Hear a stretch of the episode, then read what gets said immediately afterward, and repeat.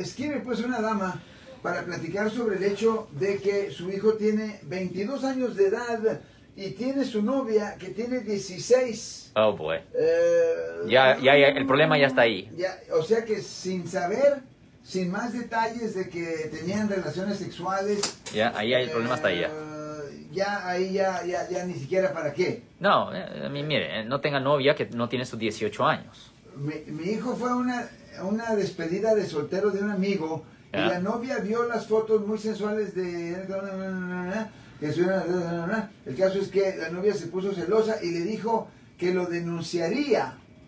Eh, o sea que no tiene que haber denuncia, ya ahí está el problema. O el problema es que si él está teniendo relaciones sexuales con alguien que no tiene sus 18 años, ¿Y qué si las dos familias están ok? no, mami y papi no puede dar consentimiento a eso. Eso es considerado a contribuir a la delincuencia de una menor de edad. Eso conllevará una pena potencial de hasta un año la cárcel para mami y daddy. Pero a los jefes... Yes.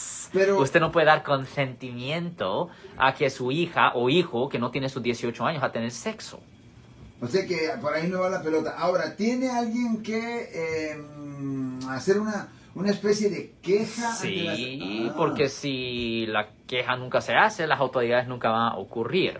Y esto es una cosa que es ley, y, um, pero, mucha, por ejemplo, una cosa que no les dicen a los muchachos que están en la high school es que es ilegal tener relaciones sexuales con alguien que no tiene sus 18 años, Así que incluyendo es posible que chavos no sepan. exactamente los Aquel que tiene 18 y la chica de 17. O no también sabe. si los dos son menores de edad todavía es delito. No. Simplemente que es delito menor.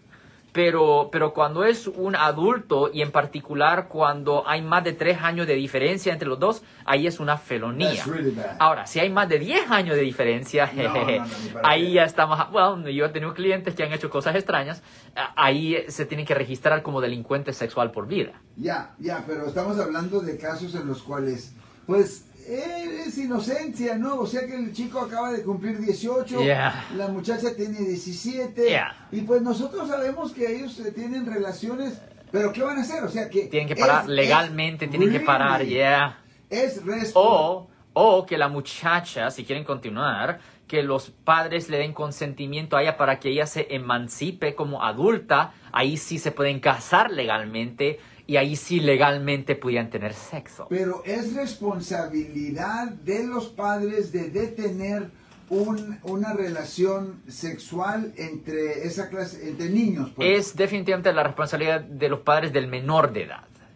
Ajá. Y si Sí. los dos son menores, los dos. Los dos. Wow. Sí, sí, porque ahí pueden, usted no puede dar consentimiento. Y, mira, tantas personas en mi oficina y me dicen, sí, pero los padres dieron consentimiento. No, Eh. no es consentimiento legal.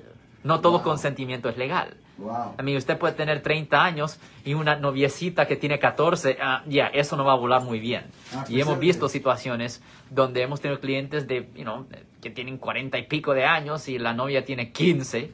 Oh, yeah, eso lo hemos visto y es eh, mala Ah, idea, mala idea. Si les gustó este video, suscríbanse a este canal, aprieten el botón para suscribirse y si quieren notificación de otros videos en el futuro, toquen la campana para obtener notificaciones.